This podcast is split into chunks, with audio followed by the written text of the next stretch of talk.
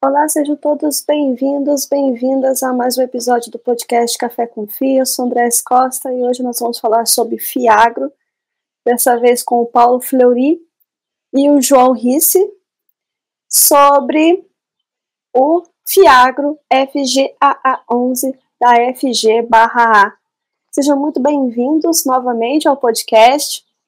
Vamos comentar aí a respeito do que, que mudou nesse período, mas antes gostaria que você se apresentasse e aí apresenta, se apresentasse e apresentasse a gestora para ainda aquelas pessoas que não conhecem. E depois sim nós vamos adentrar no mercado, mercado agro e tudo que vem acontecendo em 2023. Sejam muito bem-vindos. Combinado, André. Muito obrigado pelo convite, né? Mais uma vez a gente batendo um papo aqui com você, falando um pouco da, da nossa gestora, do fundo, do agro, é um assunto que está sempre, se essa força no Brasil está sempre é, é, em voga aí para conversarmos. Então, agradecer de novo o convite e a sua audiência aí para conversarmos, né? É, eu sou o Paulo, eu sou o gestor do FGA 11, né? Uh, o nosso fundo aí ele vai completar agora, final desse ano, ele fecha dois anos de existência. É, é um time que vem do agro, a, a, FGA como empresa, ela já existe há mais de 18 anos e sempre nesse setor, sempre fazendo originação de crédito no agro, é, é sempre fazendo assessoria de companhias do agro a melhorar a governança, tirar rating, então, é um setor que a gente tem bastante conhecimento, que a gente fala que é a gestora que já nasceu caipira, é a nossa brincadeira, né? Então, nosso fundo é, é, nasceu ali no início é, de 2022, vai completar os dois anos agora, e aí mais para frente a gente fala um, um pouquinho mais aí sobre ele, as alocações, que eu acho que é interessante também. Bom, eu sou João Risse, eu sou um. Eu tenho origem aqui da casa, já estou há 10 anos na FGA, sou um sócio, e há dois anos eu vim no início da gestora para atuar aqui, contribuindo principalmente nas estruturações no crédito. Hoje eu sou o principal responsável por avaliar os créditos aqui e levar para o nosso comitê para discussões, né? É, e gostaria de agradecer novamente o convite, viu, Andréia? Sempre estamos à disposição aqui. Maravilha, então vamos falar a respeito. Primeiramente do mercado agro, né? Como é que vocês viram o mercado agro 2023, né? Em específico, os setores que vocês cobrem no fundo e as perspectivas para 2024. Vamos começar aí falando do mercado. Com certeza. É, o 2023 foi ano de grandes safras, né? Uh, principalmente aí a, o, o, de cana, que é onde a gente está é, tá mais concentrado. Uh, isso fez também é, alguns preços foram menores nos grãos, é, teve queda de preço, então não foi um, um ano muito tranquilo ali para o produtor de, de grãos, né? Para frente, a gente está olhando é, essa questão climática, né? É, é, é acho que está todo mundo acompanhando a disparidade de, de, das chuvas torrenciais aí na região sul do país, enquanto na região do Mapitoba está faltando chuva. Né? Então isso pode é, é, levar a, a já está começando a atrapalhar a safra, mas se não se regularizar logo, é, pode atrapalhar mais ainda. Né? É, João pode complementar aí, que ele acompanha mais de perto aí. Bom, Andréia, é, falando desse ano primeiro, dessa safra, né? É, começando para o sucro energético, que é a nossa, nossa principal alocação, a gente teve um ano excepcional, é, vai ser ano recorde de moagem histórico no Centro-Sul, que é onde estão os nossos devedores, né? Mas se somar Brasil vai ser recorde também histórico é, processamento de cana agregado, opinião nossa, pode superar Brasil, pode superar 700 milhões de toneladas, isso é, é bastante, bastante impactante olhando o histórico. Acho que o último recorde foi 670 e pouco, então estaria superando bastante o último número. Uh, o único drive agora é chuva, veja aqui, tá? anda chovendo um pouco, é, dependendo de como se comportar agora, o pessoal pode parar a safra um pouco antes ou depois e reduzir um pouco esse volume para abaixo dos 700 que eu comentei.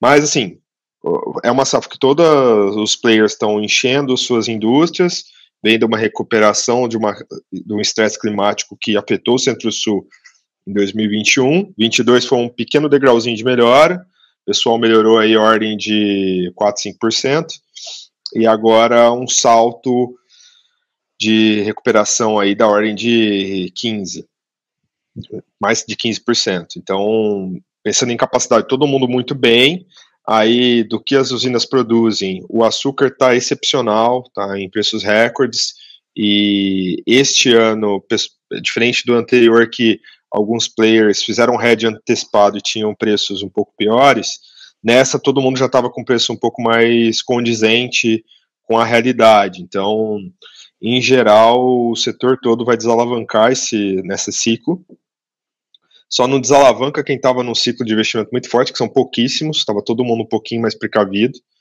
Quem investiu, investiu ano passado em recuperar canavial, que tinha sido muito afetado em 21. Então, vão ver balanços excelentes.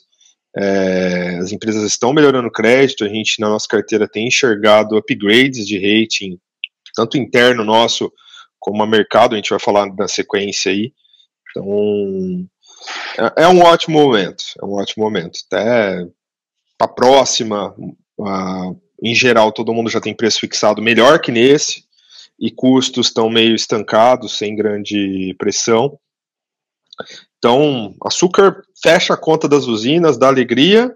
Etanol está no momento de estabilidade no que estava, ele está num nível de break-even. Então, o player ele faz etanol no que é extremamente necessário, que ele tem que produzir, não tem como ele produzir só açúcar.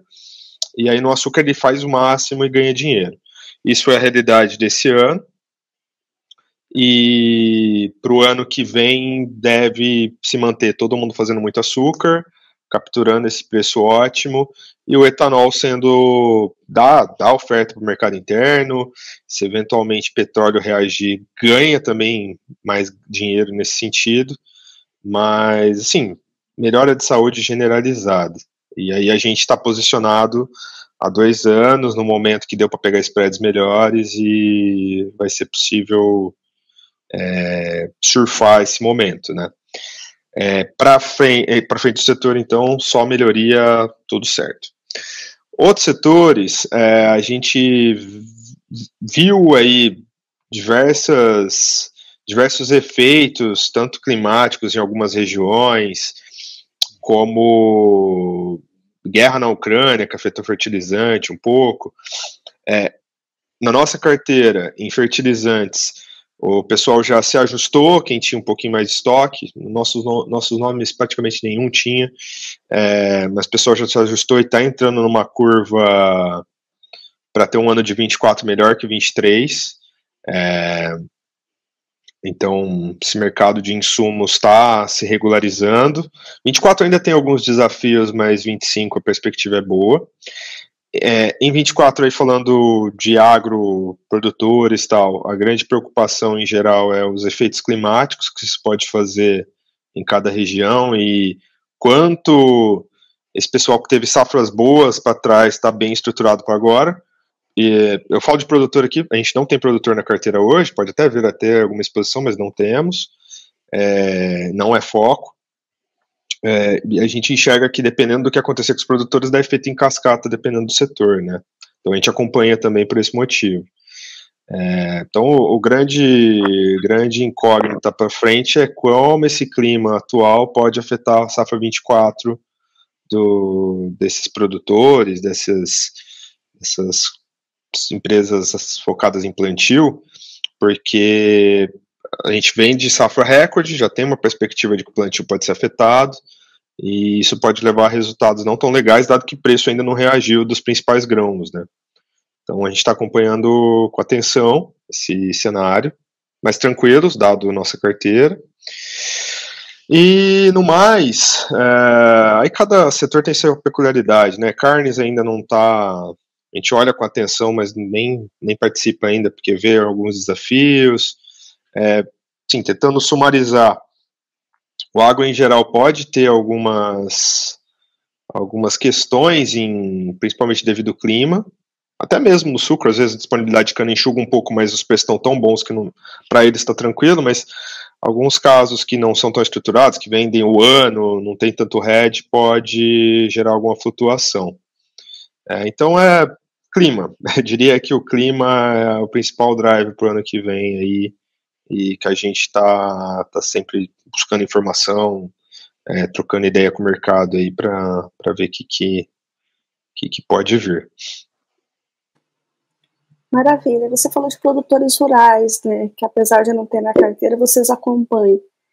E o que, que vocês estão vendo a respeito? Porque muitos investidores né, de Fiagro, né, eles têm uma grande preocupação em relação a isso, né, por conta de todo um histórico. Né? Como é que vocês estão vendo há realmente essa melhora na governança? Realmente eles, eles têm, é, em algum momento pode ser que venha a ter na carteira. Como é que vocês estão analisando? Assim, André, tem casos e casos, é, tem produtores que têm faturamento maior que grande parte das empresas que a gente tem em carteira, os caras são gigantescos. Esses caras muito grandes têm um grau de governança um pouco maior, mas por estar na pessoa física e não ter um, uma auditoria, um, uma parametrização dos resultados, você fica numa, num cenário de análise um pouco complicado para ter clareza do que está acontecendo ali mesmo. E aí, quando você olha uma operação de mercado de capitais, os CRAS que os FIAGOS investem, é de quatro anos para cima, geralmente. Então, você vai ter que acompanhar esse cara sem grandes mecanismos, né? Então, daí, geralmente, quando se olha para o produtor rural, você acaba olhando mais para o aspecto de garantia e o reputacional do cara na praça, você tenta buscar referências, né? É, nós ainda, o Paulo me complementa, mas nós ainda até olhamos alguns cases que fizeram a gente analisar um pouco a mais, mas quando a gente punha do lado do corporativo que a gente alocou, a gente via o corporativo com risco retorno, na verdade, o retorno parecido com risco menor. Daí a gente ainda segue priorizando. Quando é, eu falo é... que, a, que nada elimina, é mais porque pode acontecer de vir um caso que a gente tem um controle maior do reputacional, que dê um conforto, ou a garantia, ou enfim. É, puxando, puxando nesse aí que o, que o João colocou, André, a gente não tem alocado, mas a gente está sempre olhando.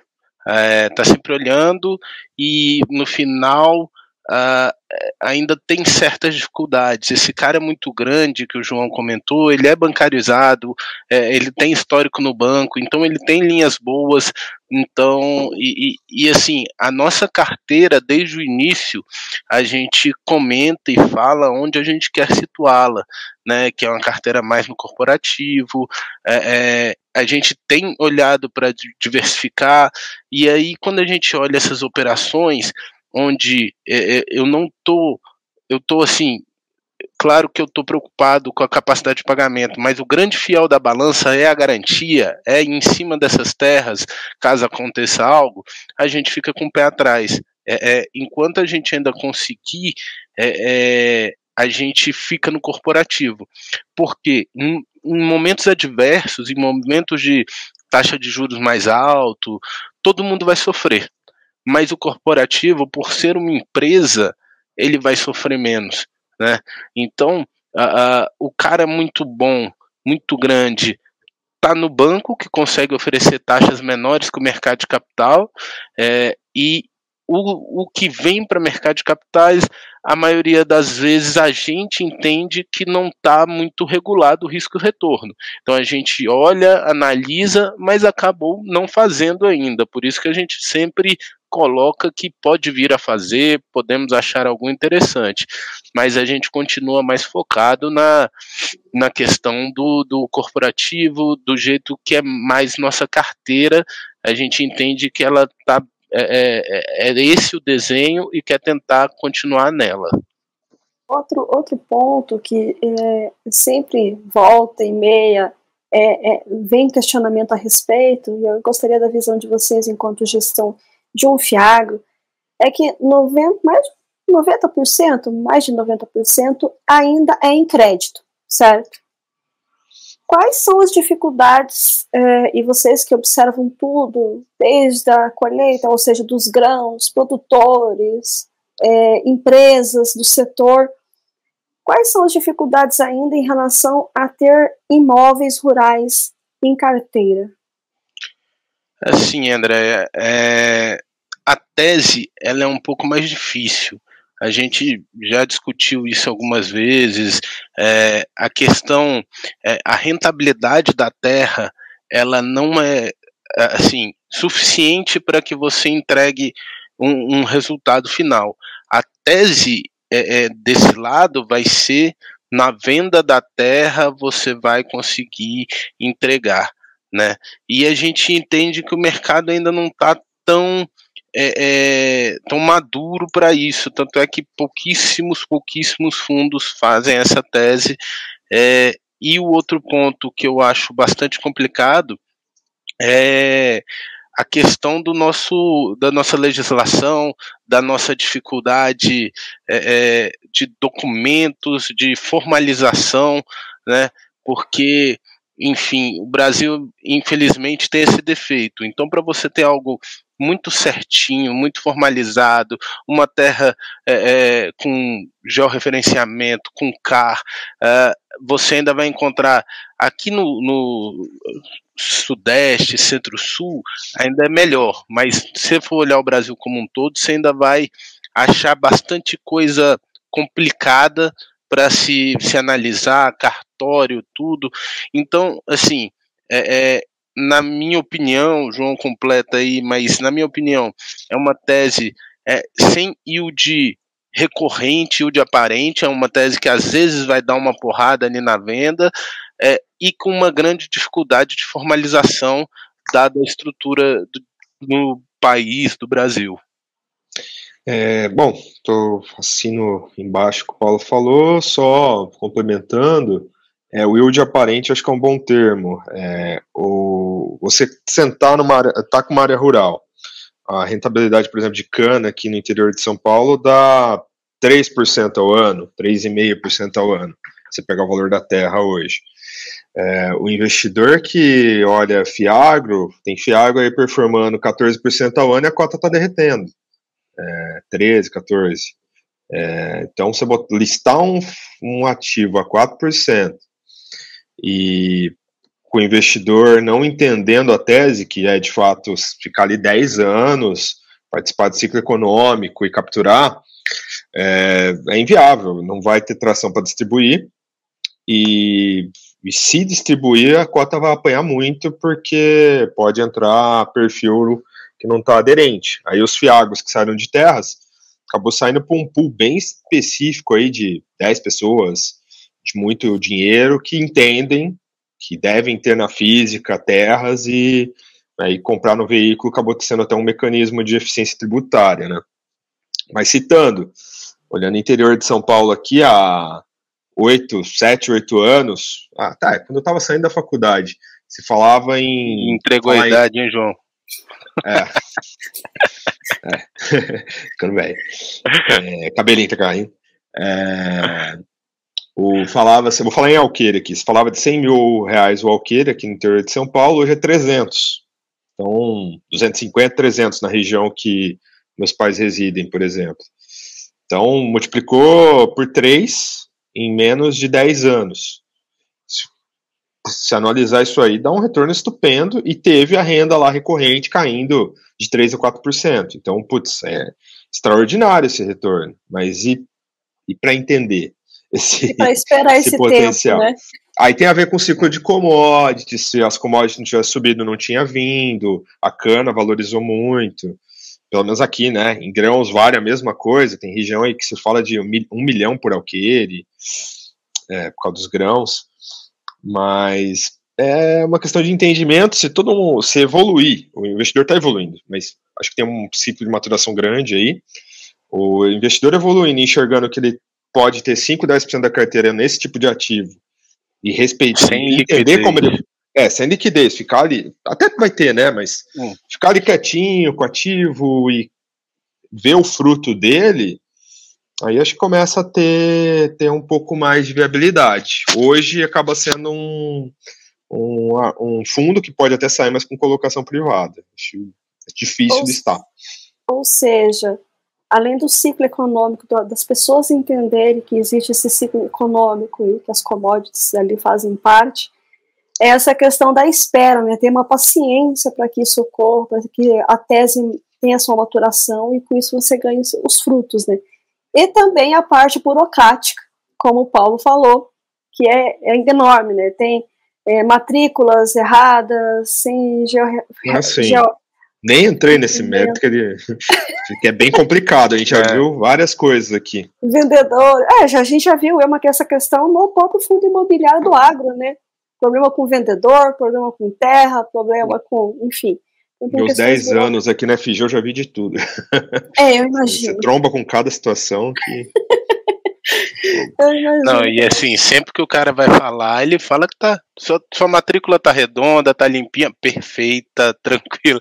Aí você vai puxando o fio não, da meada. Teve... fala, Sem citar nomes aqui, teve um caso que eu tive que ir lá no cartório, sentei na frente do cartorário. Me afirmaram de todos os jeitos tinha gel a área. Cheguei lá, tem gel esse negócio? Aí consulta. Não tem gel. Não tem gel. não tem não gel. Tem gel. E jurando, do, jurando do outro lado. Corporativo, né? Ou se não, ou se não, além do gel, aí é, descobre depois que a, a terra está hipotecada. Também. Porque ela demora a aparecer ali na matrícula. Algum enfim. processual que não está verbado direito. Isso, a verbação. É, de fato, tem muita coisa para melhorar, viu? É. É, por isso não é uma tese trivial. É por isso tem que ter um pouco. Exatamente, exatamente. Mas vocês falaram em relação à carteira e, e, e outro ponto que eu acho que os investidores, é, ou pretensos investidores de fiagros ficam um pouco receosos, é a questão de, ah, é majoritariamente é CDI, como é que vocês estão vendo a respeito? Está começando a ter queda, como é que vai ser o rendimento? Com certeza vocês também já ouviram esse questionamento. Poderia comentar um pouquinho a respeito? Claro, é, já ouvimos bastante. A gente entende que ainda há um prêmio é, é, do CDI sobre o IPCA. O, o IPCA, ele é, é para o CDI cair, é porque o IPCA está cedendo. Então você acaba que ainda está melhor posicionado, você tem menos volatilidade, Acho que o pessoal é, talvez não acompanhe de perto, porque pessoa física não consegue acompanhar todos os fundos. A gente está aqui para fazer crédito, para é, é, fazer boas operações de crédito. Eu não quero aqui, nós, nós somos gestores de fundo multimercado, eu não quero aqui fazer call macro, call de PCA, call de CDI. Então, é, é, saber o momento exato onde o, o é, é, onde swapar a carteira do CDI para o IPCA, isso pode levar e levou alguns fundos a tomar uma porrada. Porque o pessoal entra no IPCA, ainda não é o momento, é, é, e acaba que ali a volatilidade do IPCA é muito grande, porque ele não é divulgado diariamente, é, é, ela é muito grande, e isso pode prejudicar a entrega. Então, o que, que eu é, costumo falar? Eu faço aqui crédito, você vai sempre ter prêmio sobre o CDI, é, é, considerando que todas as operações estão rodando direitinho, você vai ter aqui CDI CDI com rentabilidade real. Então, o nosso CDI vai, ser, vai estar acima da, do, da inflação, acima do IPCA, é, e com uma vol, uma volatilidade muito menor. Ah, vocês não vão fazer nada de, de PCA? Hoje a gente tem um pouquinho, porque foi uma operação que a gente comprou numa taxa muito alta por momento de mercado, né? Compramos acima de PCA mais 10, é, então valeu a pena fazer. É, mas é, é isso, tem que estar tá algo muito óbvio para a gente pegar, não, vamos pegar 30% da carteira e mudar para o IPCA. É, é, não é, a gente acha que não é agora, não é nosso intuito também. O nosso intuito é entregar prêmio sobre o CDI, entregar rentabilidade real para o investidor. Né?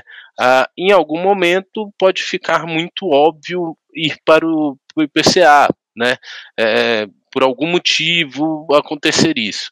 E aí a gente vai fazendo aos pouquinhos, mudando a carteira, é, mas é, não temos a intenção de fazer assim, ah, agora é um call de PCA, vamos swapar 30% da nossa carteira. A gente não tem é, é interesse nem intenção de fazer é, é, alguma coisa dessa forma. Falando nisso, então, como é que tá as operações né, do fundo? André, assim, para quem já nos ouviu aqui batendo papo com você ou em outros podcasts, conhece um pouco da, da, do nosso intuito de alocação, né? Para quem não conhece, a, a FGA ela tenta a, fazer a alocação sempre no crédito corporativo é, e muitas vezes originados por nós mesmos, né? Então a, a gente manteve isso há algumas cartas atrás, algum tempo atrás, a gente vem frisando é, essa questão de um CDI alto por mais tempo, da, da dificuldade de se trazer esse CDI para baixo. É, então, isso tem uh, o viés bom, que isso gera mais é, é, dividendos, gera mais retorno para o cotista, mas isso tem o ponto ruim, porque a empresa que está sendo financiada vai ter uma vida mais difícil. A empresa, o produtor, etc. Quem está sendo financiado com juros mais altos vai ter uma vida mais difícil. O que, que a gente fez? Vamos prezar pela qualidade de crédito. Vamos, por mais que é, é, o, o, yield diminua um pouco, vamos para empresas mais robustas, com balanço é, é, patrimonial forte, é, com uma estrutura de capital robusta, porque não vai ser muito, não vai ser curto esse tempo. Então, a gente continuou mantendo isso, sempre em, uh, em operações corporativas e tentando sempre em empresas com mais margem. Né, uh, do corporativo, olhar o que tem mais margem uh, e tentar estar ali dentro. O problema, nem tudo são flores, essa estratégia te leva para operações é, de menor yield, né? É, de menor retorno, porque onde tem-se uma melhor qualidade de crédito, tem-se o melhor retorno. Mas como que a gente conseguiu contornar isso? A gente, pois, é, é, se pegar qualquer ranking aí de entrega de dividendos, a gente figura entre os primeiros colocados, mesmo com essa carteira que eu falei. É, hoje, nós temos quase 40% da carteira em ativos com rating a menos ou superior. Então, é, é a carteira do mercado que tem maior percentual em rate público. Então, com esse tipo de carteira, como é que eu estou figurando lá em cima? Justamente é, é, pelo, pelo que eu coloquei, a originação própria, originar seus próprios ativos, estruturar seus próprios ativos e colocar na carteira algo que o mercado não tem. Colocar um, um, um rating A com uma taxa melhor do que o rating A do meu vizinho, porque o A que ele comprou, o originador já, já ganhou um pouco, o estruturador já ganhou um pouco, e ele está ganhando ali o, o, de mercado. A gente não, pega todas essas taxas e põe para dentro. E assim que a gente vem tentando fazer, e, e até então uh, tem dado certo, né? A gente tem conseguido, fizemos recentemente aí é, a terceira emissão do fundo, captamos 107 milhões de reais. Esse dinheiro já está todo alocado nesse perfil de operações que eu tenho, que eu, que eu disse agora. Então, é, é, é assim que a gente vem tentado manter. Ah, mas vocês só vão fazer isso? Como é que vai ser? E quando vocês não conseguirem originar? Teve alguns momentos nesses dois anos de fundo que dificultou a originação, né? Principalmente a nossa originação, que é no sucro energético, essas empresas estão muito bem. Então, muitas vezes, pessoal, fica mais difícil de você originar porque ele tem muita oferta de linha de crédito.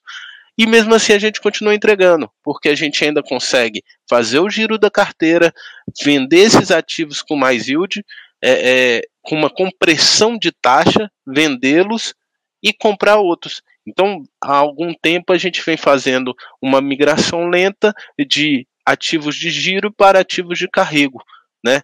Uh, o que, que é o ativo de giro? É, o, é, aquele ativo com rating público que o meu papel tem mais taxa que o mercado. Então, a hora que eu vendo a mercado na taxa do mercado, eu tenho ganho de capital e distribuo para o meu cotista. Só que aí eu fico com dinheiro em caixa. O que, que eu faço? Eu aloco em ativos de carrego. O que, que são ativos de carrego?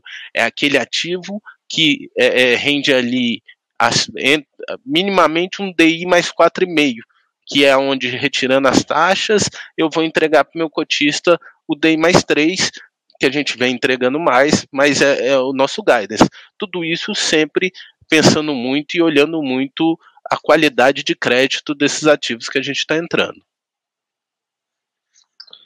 É, e só, só consolidando, é, hoje a gente divulgou a carta, o relatório do mês passado, nós estamos com 17 devedores nesse momento. É, em número de devedores está mais ou menos meio a meio, suco energético e outros setores, mas em volume de recursos, suco energético é mais relevante. E em composição de ativos, a gente está 55% em ativos de carrego já. A gente nasceu mais concentrado em papéis de giro originados, então isso, mesmo sendo de giro, dava para entregar uma rentabilidade legal. E a gente vem migrando gradualmente. É, e temos também buscado, e temos originado em outros setores também. Ajustamos aqui nossa originação, estamos navegando o agro como um todo nesse momento. E é, o objetivo é trazer essa carteira um pouquinho mais para carrego, e equilibrando o risco, óbvio. É, tentar manter esse, esse perfil que entrega e ao mesmo tempo deixa todo mundo dormir sossegado. Exatamente. Ou seja, passa no teste de travesseiro. É. que é o principal. que é o principal. Trabalhamos para isso, tá, trabalhamos para isso. Vai ficar gravado, trabalhamos para isso. É, vocês falando em rating, né? É, houve até um comunicado né, na, na, semana passada de uma empresa da carteira que ela, ele melhorou o rating. Né? Quais são os reflexos de fato no portfólio? É, assim, André, primeiramente, o João pode contribuir também aí com a questão dos reflexos, mas primeiramente eu, eu digo que é motivo de muito orgulho para a gente, porque comprova muito a nossa tese. É, quem está acompanhando aí o agro, os fiagros, os investimentos, está vendo que muita gente está tendo dificuldade, está tendo é, é, operações com renegociação, operações que realmente estão inadimplentes. Então, assim, é, é, não não está fácil a vida do agro, né? E a nossa carteira ocorreu exatamente ao contrário.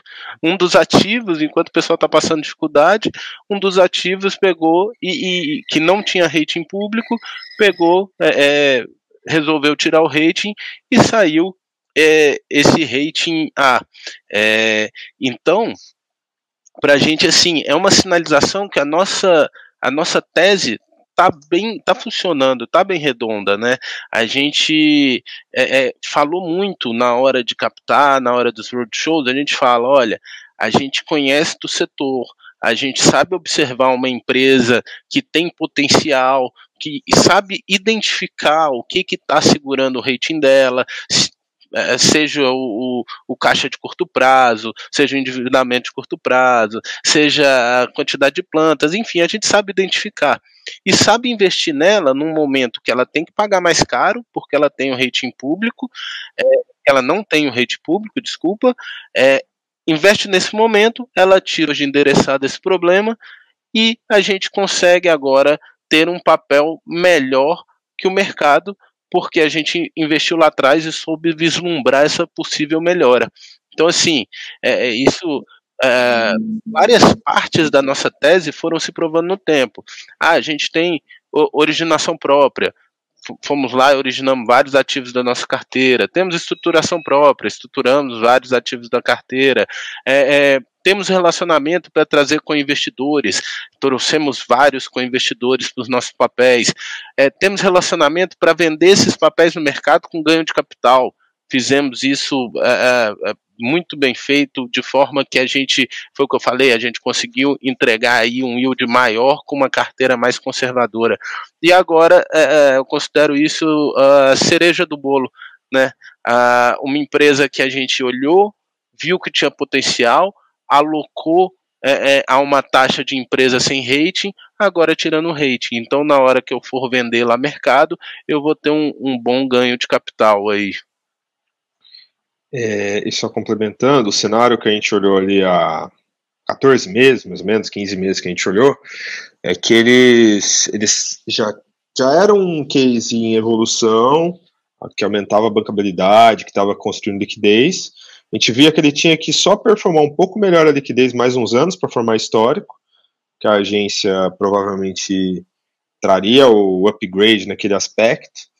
E a gente também via que o setor sucro tinha tudo para ter um ano muito bom pela frente. Então, esse ano adicional bom consolidou o cenário. Aí todo o resto eles já estavam fazendo, eles nos últimos anos diversificaram produção, é, trouxeram cogeração de energia para operação, é, investiram em mais capacidades, mudaram governança em alguns aspectos, aí, aí culminou tudo com a continuidade do trabalho dos caras que já vem sendo feito e, e ver esse rating A. É, mesmo numa unidade pequena, eles só tem uma unidade, mesmo assim eles conseguiram esse resultado, a gente ficou bastante feliz. Isso representa 8% da nossa carteira, né, João? Isso, boa, boa. É, eles. A gente estava com 31% da carteira em ativos com rating a menos ou superior. Com esse. Ocorreu agora em novembro, né? A carteira está com 39% em ativos com rating a menos ou superior nesse momento. É, e uma coisa que é interessante também falar é dificilmente uma empresa que tem um rating público é, acima de A menos, ela vai dar terra a garantia real numa operação. Dificilmente. É claro que vai variar de negociação para negociação, mas não é o, o normal, né? Então, quando a gente fez, ela não tinha. Então a gente tem garantia de terra nessa operação. E agora ela tem rate. Então, assim, a gente tem uma das poucas operações do mercado com terra, garantia real e rating público. Né? É, é, daí que a gente espera ter um, um, um, bom ativo aí, se em algum momento a gente quiser vender com ganho de capital. Ou seja, um plus a mais ali que, que pode dar um ganho ali, no, ali na frente. Exatamente. E, e tem, tem, como que vocês têm visto também né, no, no mercado agro? Me surgiu agora essa, essa, essa, essa dúvida. Nas questões ASG, vocês têm visto alguma coisa a respeito? Questão a mesmo de governança ambiental, social? Como é que vocês têm visto essas questões? Tem chegado nos fiagros? É um algo que é, vocês têm discutido? Como é que é? Quer puxar, João? Bom, é, sim, é tema, é, é uma tendência, é, vem entrando mais em voga. Acho que conforme os investidores terem ciência disso e derem valor para isso, vai ser cada vez mais utilizado. A gente já discute alguns CRAs aqui serem verde, não é uma normativa até a carteira inteira. Com... Tem alguns fiagos que até fazem alguns movimentos assim já. É, mas o que vai fazer ganhar atração é de fato o mercado dar valor nisso. A partir do momento que o mercado olhar métricas SG, ou atender alguma eficiência, e isso refletir em preço ou em atratividade do papel, naturalmente vai ter uma, uma, uma obrigação de ir por esse lado.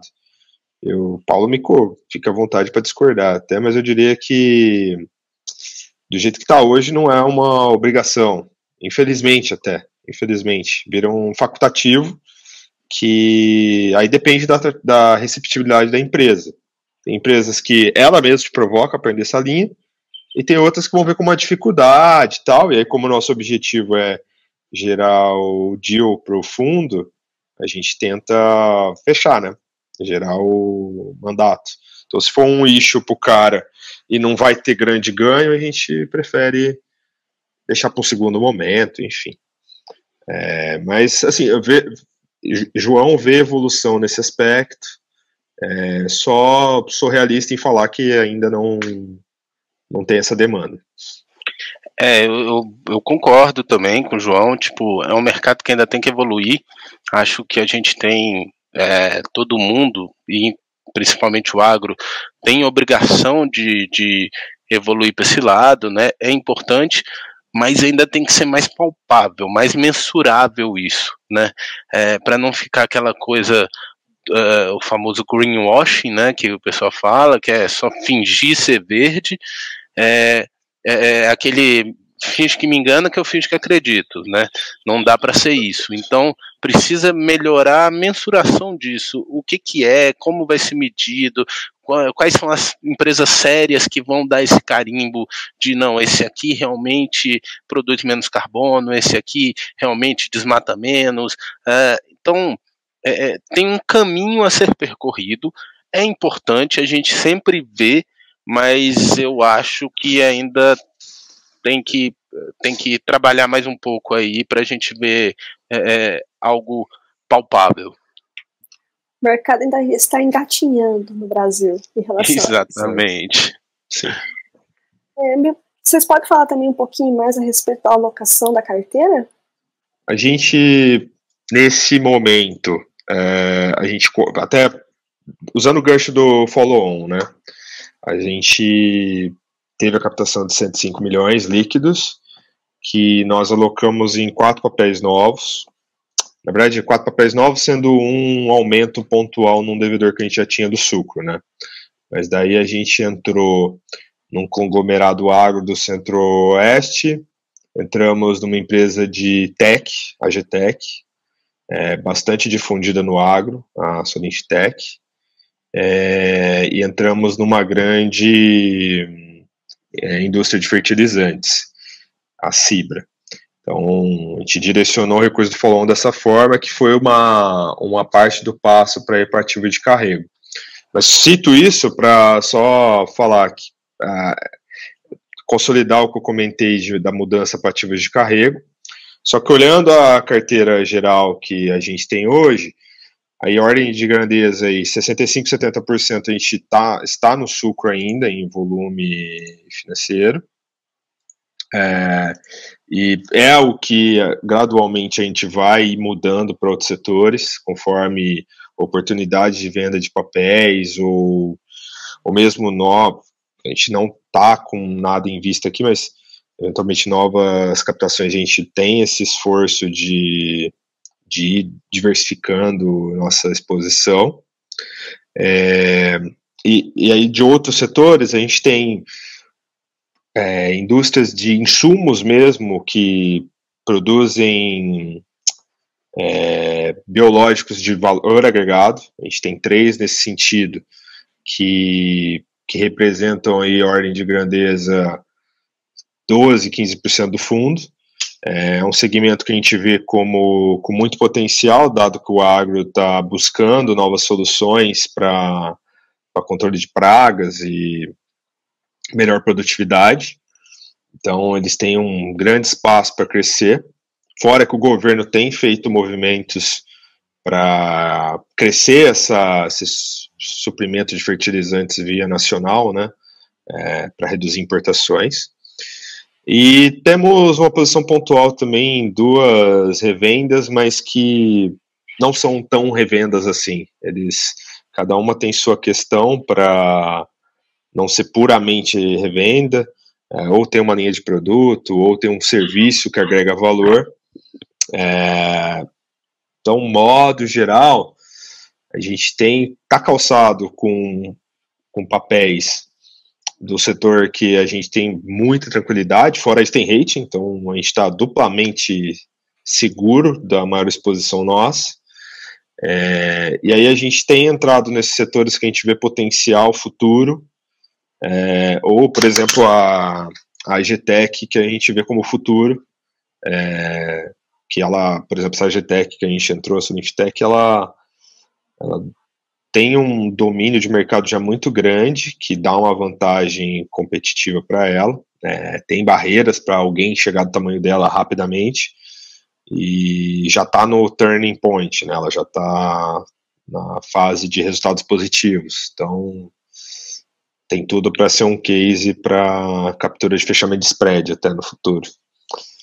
É... É, e, e, assim, contribuindo aí com o João, é, é um pouco mais de, de números, a gente está em 17 devedores que estão espalhados pelo Brasil inteiro, então a gente tem coberto todo o Brasil. 40% dos ativos com rating a menos ou superior, como eu falei, é o maior do mercado.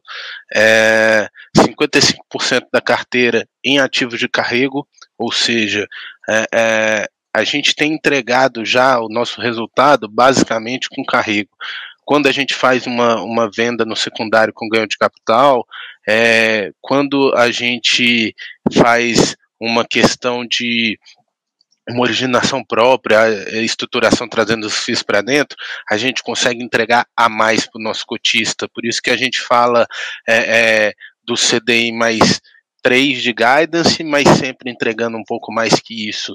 Né? E o ponto, uh, uh, eu gosto de trazer isso, né, que sempre que eu ouço alguém falar, algum fórum que o pessoal é, quer bater no FGA 11, fala da concentração no sucro energético.